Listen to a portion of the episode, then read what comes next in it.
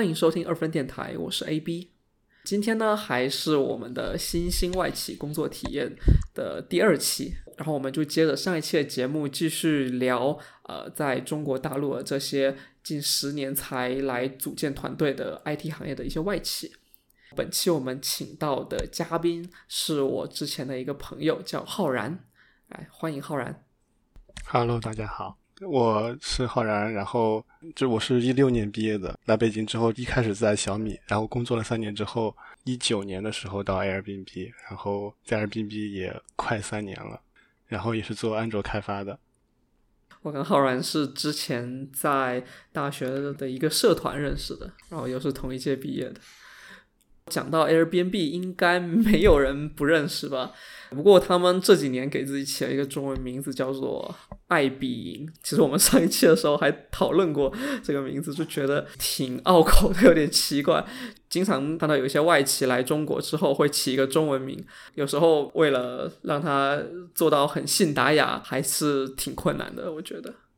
但是我觉得爱彼迎这个名字还挺好的。嗯，我第一次听的时候没没有想到会有什么拗口的，而且念起来也挺顺口的。在我看来，我没想过这个问题。对，但是如果你要一下子通过这个名字去理解它的含义，还挺困难的。然后联想到它背后是一家做这种短租的平台短，租的，不知道哎，我身边没有没有人向我表示过这种困惑。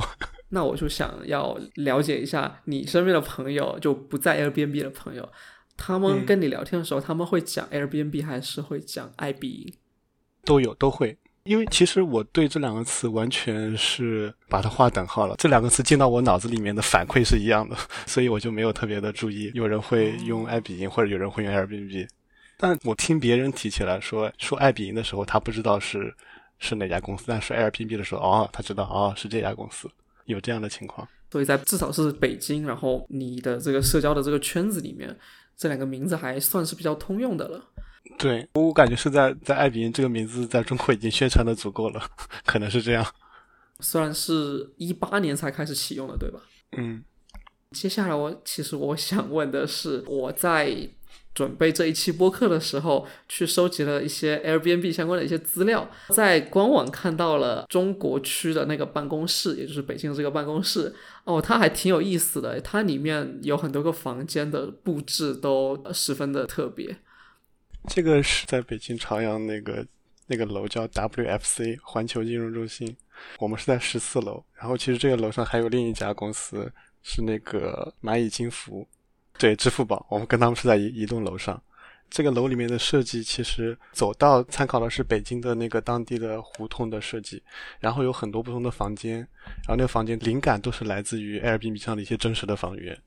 那个房间的名字就会以这个房源所在的位置命名，比方说冰岛啊、摩洛哥啊之类的。就是这每个小房间就是那个会议室嘛，它的设计都是当时的员工参与设计的，就是每个房间有一个设计小组，公司会给他们一定的经费，然后他们按照自己喜欢的东西，然后去设计这样的房间。然后其实我当时一九年的时候是只有一层楼。然后是十四层，然后后来又新新增加了两层，但那两层一部分的空间是 Airbnb 的，然后就会有一些新的会议室，所以当时也有一些新的人参与了那些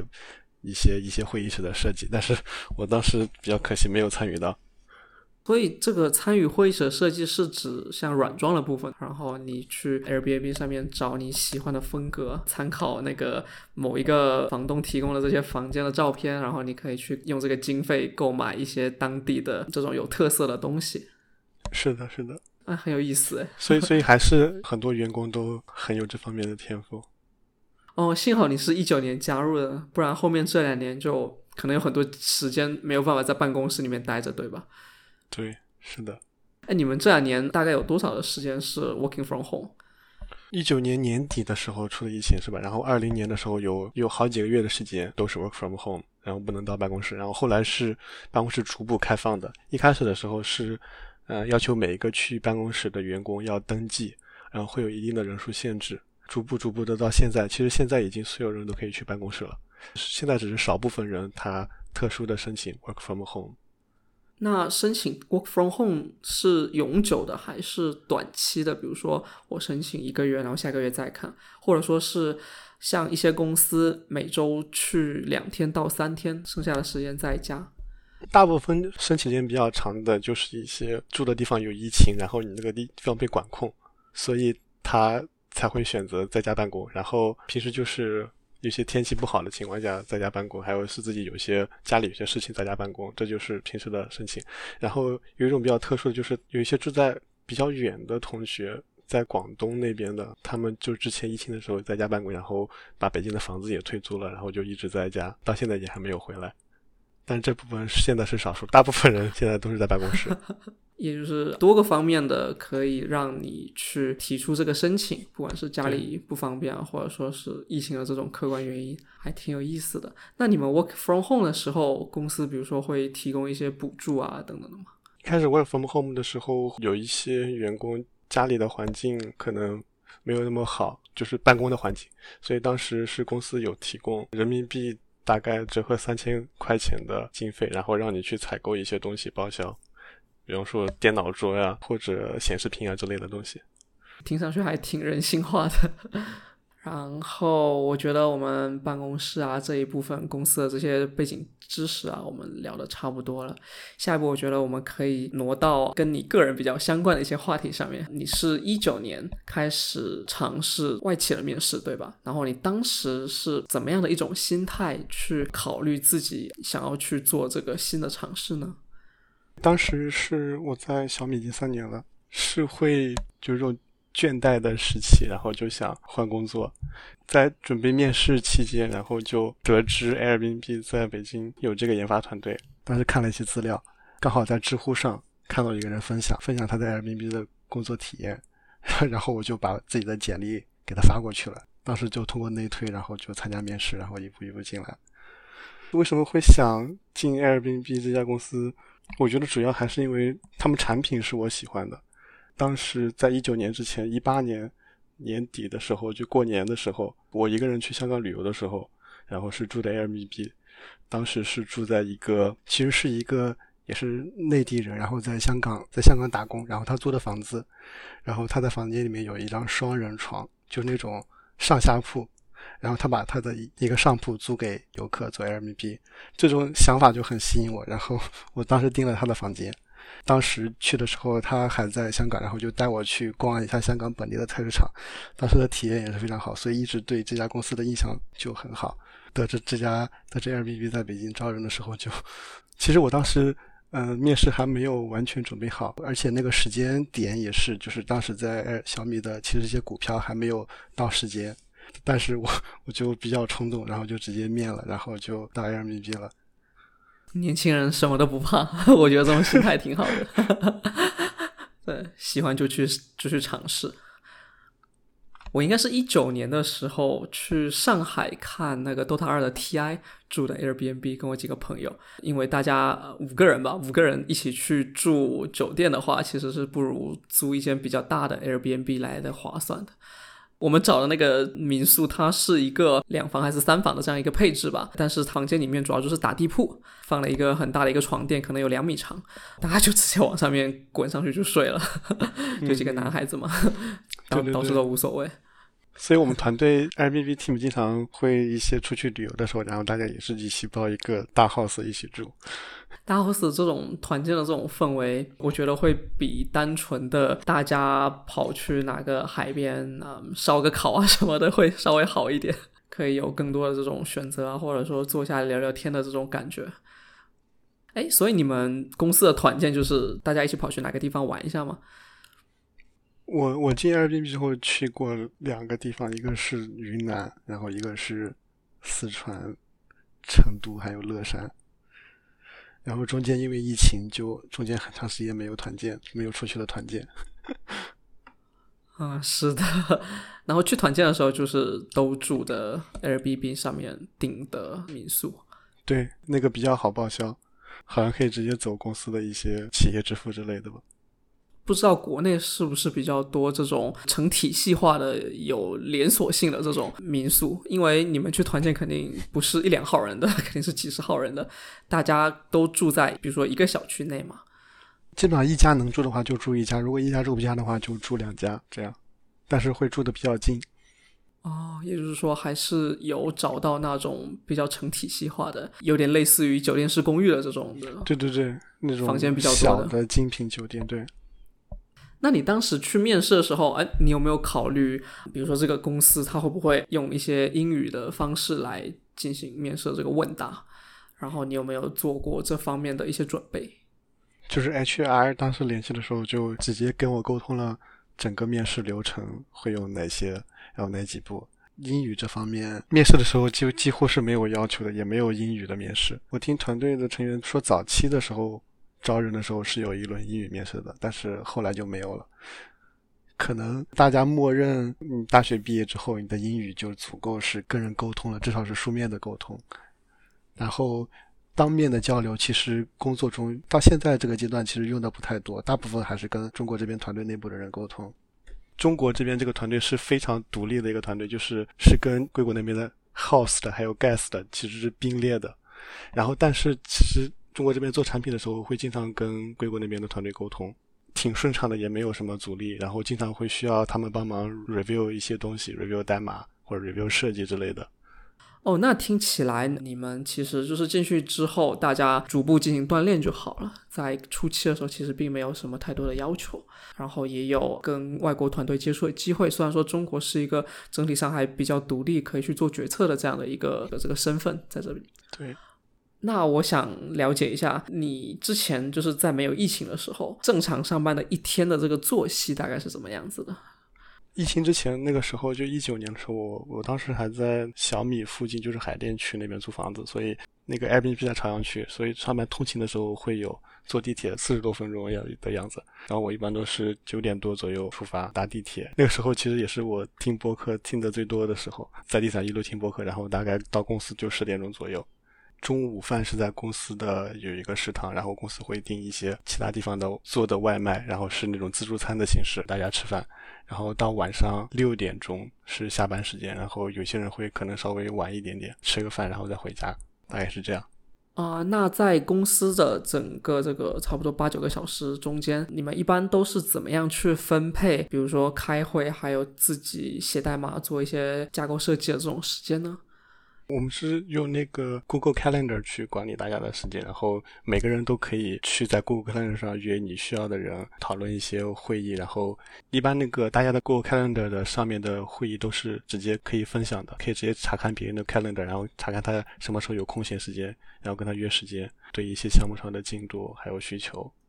嗯，听下来跟我们这边好像也都差不多，大家只是用的产品不太一样，但是基本上都会有一个日程日历的这样子的一种软件来做一些辅助。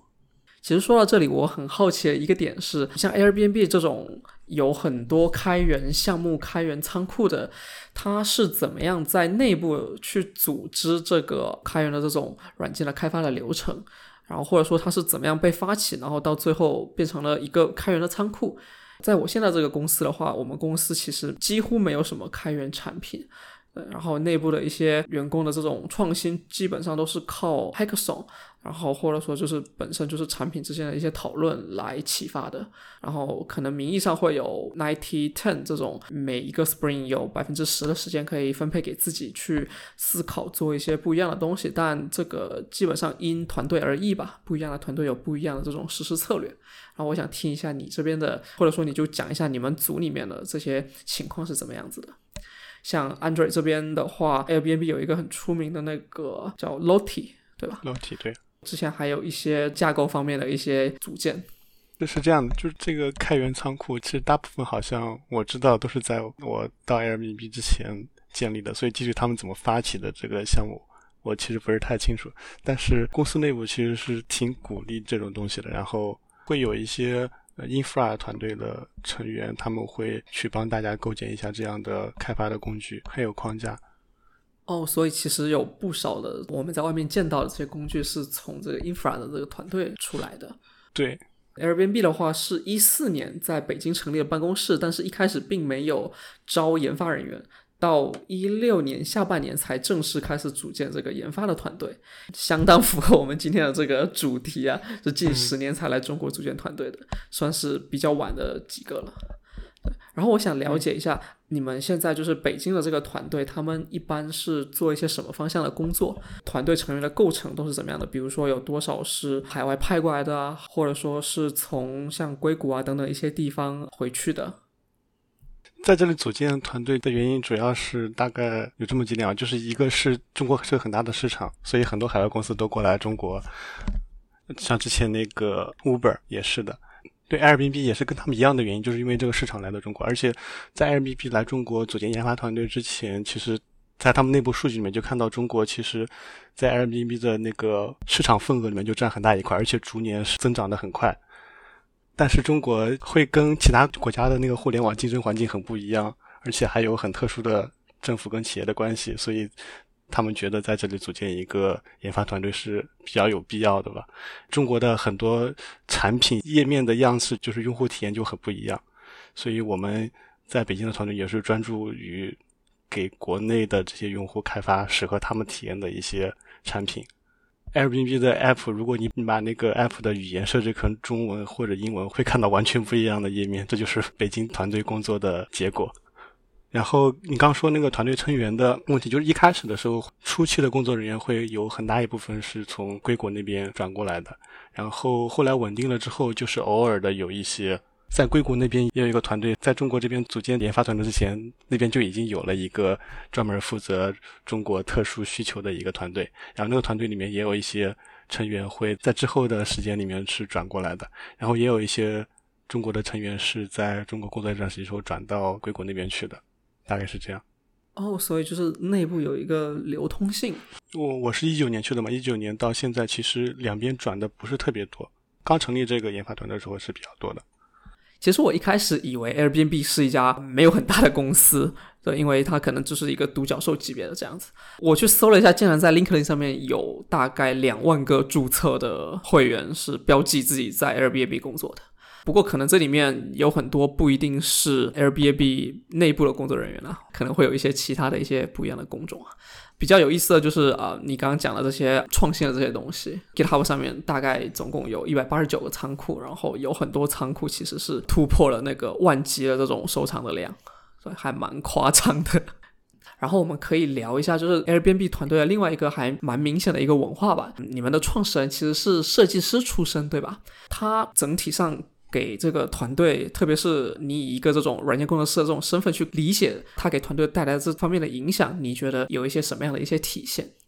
其实这点在那个 Global 他们那边的产品上面体现比较大，有很多一些 feature 是就是那个 design 是一定要一定要他看过 approve 之后才开始的。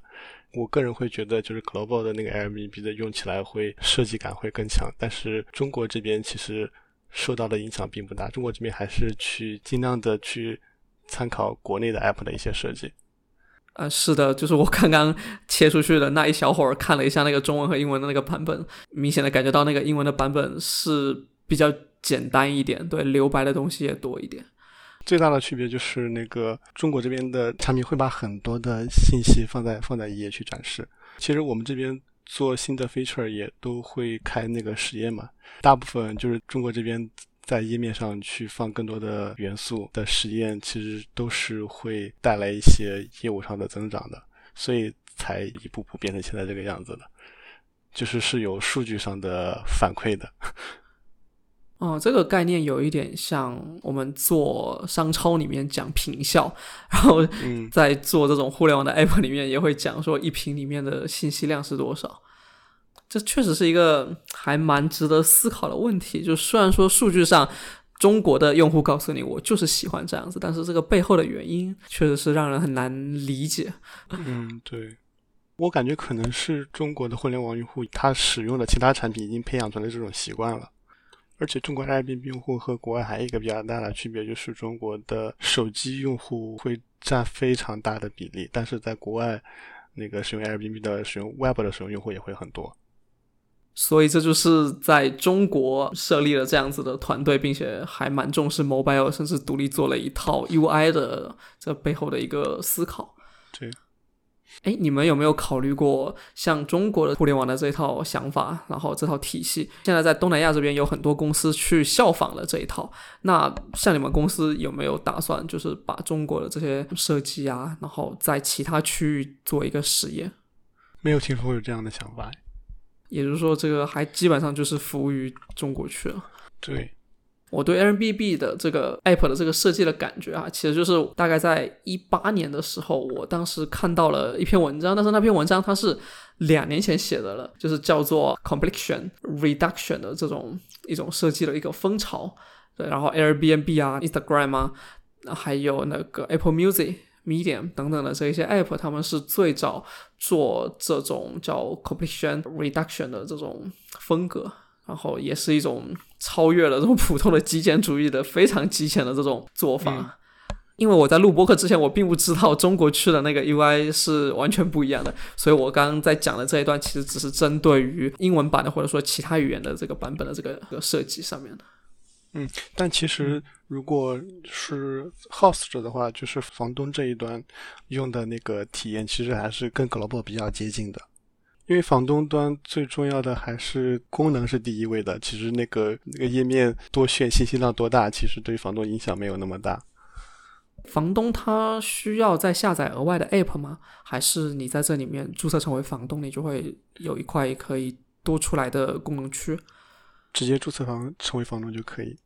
然后房东这边基本上是上房的流程，还有管理房源的流程，基本上是是跟 Global 用的是同一套系统，然后只是在一些功能上有一些微调。你平常自己做的时候，你会有这种感觉吗？就是我这个东西确实就是很简单粗暴，但是确实审美上面很赞。是的，现在其实有很多老的那个页面还在往这个方向去做迁移。老的 Airbnb 的主色调其实是那个蓝色，就是这个蓝色，我好像从来没有看到过。可能我一开始用的时候就已经是现在这个有点偏粉色的这个红色。其实有两个主色调的，一个是这个粉色，还有一个是那个蓝色。有很多按钮之前是那种那叫绿色还是蓝色？青色。其实很多老的页面是有那个青色的按钮，现在那个青色的按钮还有青色的那个边框，他们都是把它转成黑色的。我个人觉得转成黑色的之后，其实之后做那个暗色模式是更好处理的。哦，因为就是一个黑到白的这样一个转换，白到黑，黑到白。我在录之前哦，主要对比了 iOS 和 Android 上面的两个设计的不同啊，当然是以那个英文版为基础的。我发现好像图标啊、那个字的大小啊这些整体的 layout 啊，百分之一九十九吧都是一样的，但。有很局部的地方，像那个有一个地图的那个按钮安卓上面它是有那个 Material Design 的材质的那个阴影，有那个光的那个投射那个感觉，iOS 上面是没有的。然后其他就是一些，比如说 iOS 特有的一些专利，像那个列表滑动到顶部或者底部的那个回弹，跟 Android 这一块是比较不一样的。剩下的我觉得还蛮统一的，也就是说现在。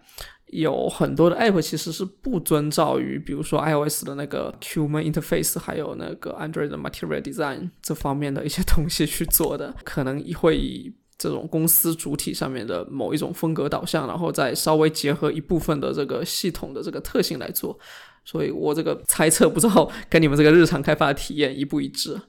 这边在那个设计在出设计的时候，其实没有特别考虑就是安卓和 iOS 不同的特性。然后都是一套设计，然后但是会遵从一个设计风格，但这个风格他们设计也会有一个 team，然后提供一套标准的设计的资源库，就是整个 app 的设计风格，然后那个大的方向，然后但那个设计风格就是 Airbnb 自己统一套风格，但是也不能说就是 iOS 的风格，还是是某一个其他的风格，好像也没有一个特别的名字，应该可能是有了，但是我我不太知道吧。嗯，那这个你们内部的就是自己统一的这种设计风格，它有映射到独立的一个组件库吗？嗯，是有的，我们叫 DLS，有一组那个设计师，还有一组那个专门负责把这个设计提供提供成组件库的一些工程师，他们专门负责维护这一套设计的资源库。嗯，我发现有蛮多公司现在开始这样做了，我们公司好像也在考虑。我我有看到前端的库，但是没有看到客户端这边的。包括很多那个基础的组件，还有一些图标之类的。嗯，因为 Android 这边现在推 Compose，Compose 的话，它就直接把那个整个 Material Design 的实现剥离了那个基础组件的这个范围了，它成为了一个比较上层的一个建筑，你可你完全可以不用，对吧？然后你可以重新自己去造一套你们自己风格的，基于那个 Foundation 这这个层级的。OK，我觉得关于设计的这一块，我们聊的还挺有意思的。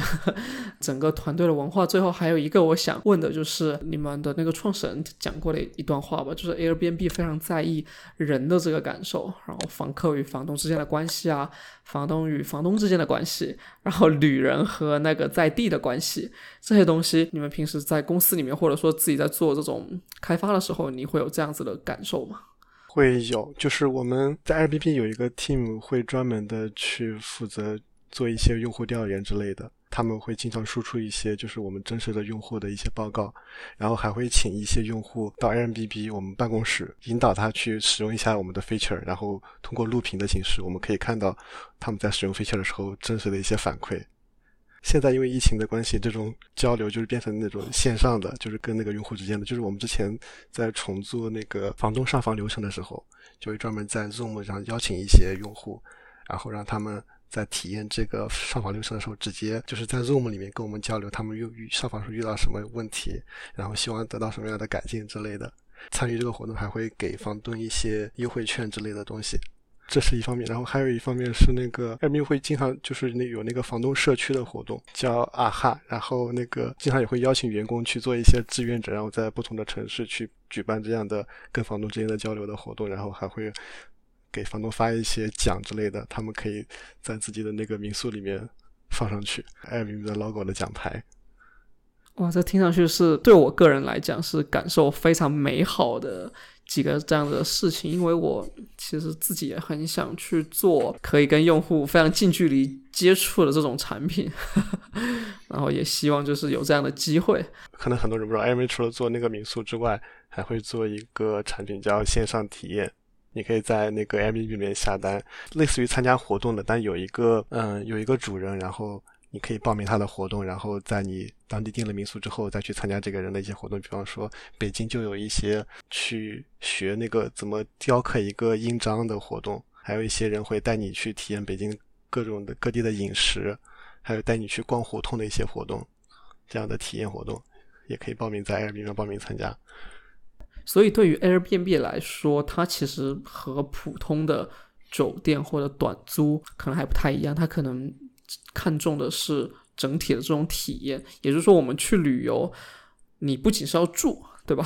你还要玩，你还要去体验。就体验这两个字还蛮关键的，对于你们。对，所以 Airbnb 一开始的初衷其实是让你把自己房间中空余的那个房间分享出来给别人住，所以在这中间肯定会产生那个房客跟房东之间面对面的交流。其实我出去，如果是我一个人的话，我住 Airbnb 也是最喜欢住这种，就是跟那个房东是在一个大的房间里面住的，可以跟房东有交流的这种房间。不然就会感觉自己像在住酒店，只是这个酒店的布置更加的 fancy。对。我会想到之前听风投圈的时候，不知道你有没有听过，就是那个 Ray 和和那个黄海，然后他们两个经常会讲到像星巴克这样子的公司卖的不是咖啡，他卖的是体验，他卖的是他那个店里面的那个位置，这样一个交流的氛围，跟你刚刚讲的这个状态有一点类似，就卖的是一种氛围，是一种体验。所以总结下来，我觉得 Airbnb 还是一家真的很有意思的公司。然后，因为这年头做做这种卖体验的的这种公司特别的少了。对，对于 Airbnb 这个公司，在整个疫情期间，就疫情前，然后到现在是后疫情时代了，经历了像裁员潮啊，然后经历了像上个月的那个财报突然间已经超越了疫情前的这样一种。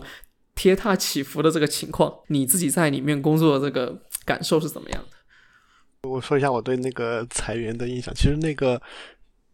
裁员得到通知到完成裁员，其实是那个可能大部分工作这样，那个时间是特别短的。这也是我第一次经历这样的事情，所以其实当时没有太多的，就是留给你太多担心的一些东西。就是那个那个命令到下来，基本上是一周之内就完成了，然后很多人就就走了，然后也找了其他的工作。剩下人其实在这也会得到一个安心的环境。那段时间其实有很多不确定的东西。裁员之后的这段时间，其实大部分在公司的人心也安，然后那个被裁的人其实也得到了，也得到了一些补偿，然后可以去找其他的工作。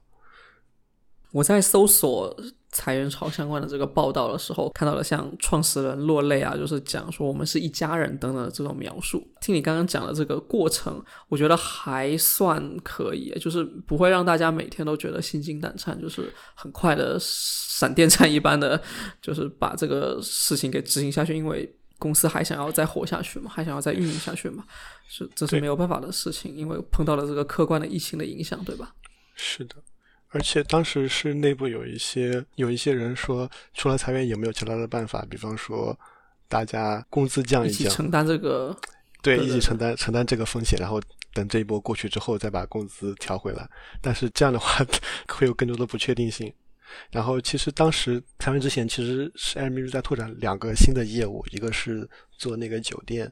一个是做那个旅行相关的，就是那个像携程一样是买一些机票之类的。这两个业务其实裁员的时候，大部分那个被裁的也是做这两块业务的一些一些人。哦，但是现在二零二二年呢，我们好像没有看到这两块业务的上线，对吧？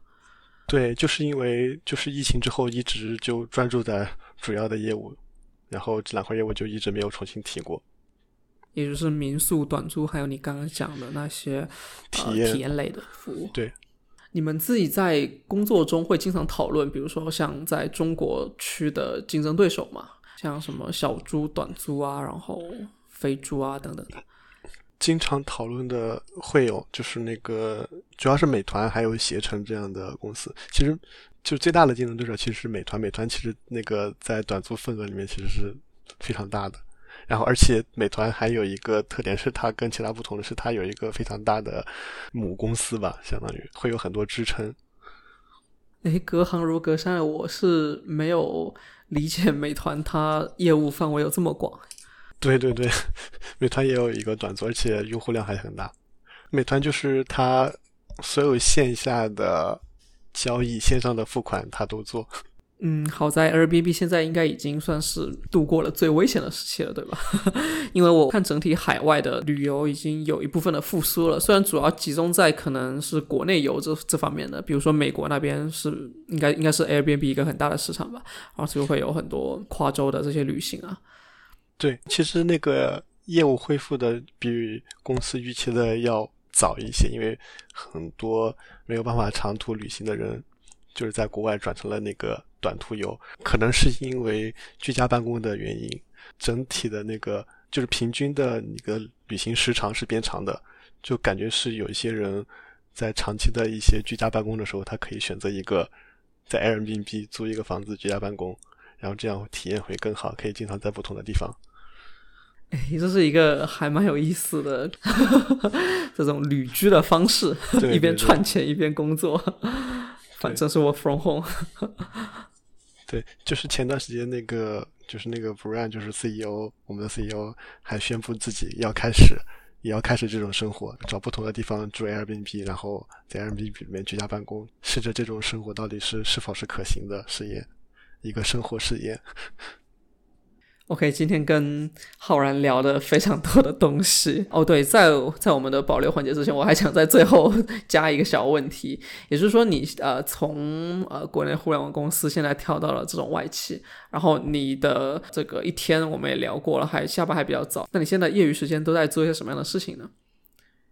呃，我是比较喜欢那个音乐相关的东西，就是到 MVP 之后，其实我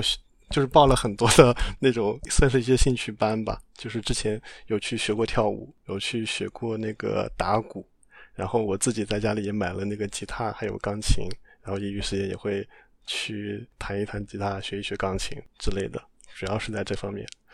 而且我住的这个附近，我去学那个学音乐的时候，好像还遇到挺多。挺有意思的人，就是各各行各业的都有，而且就朝阳区这边也有很多那个文艺类的从业者，有些人就是职业的乐手，还挺有意思的。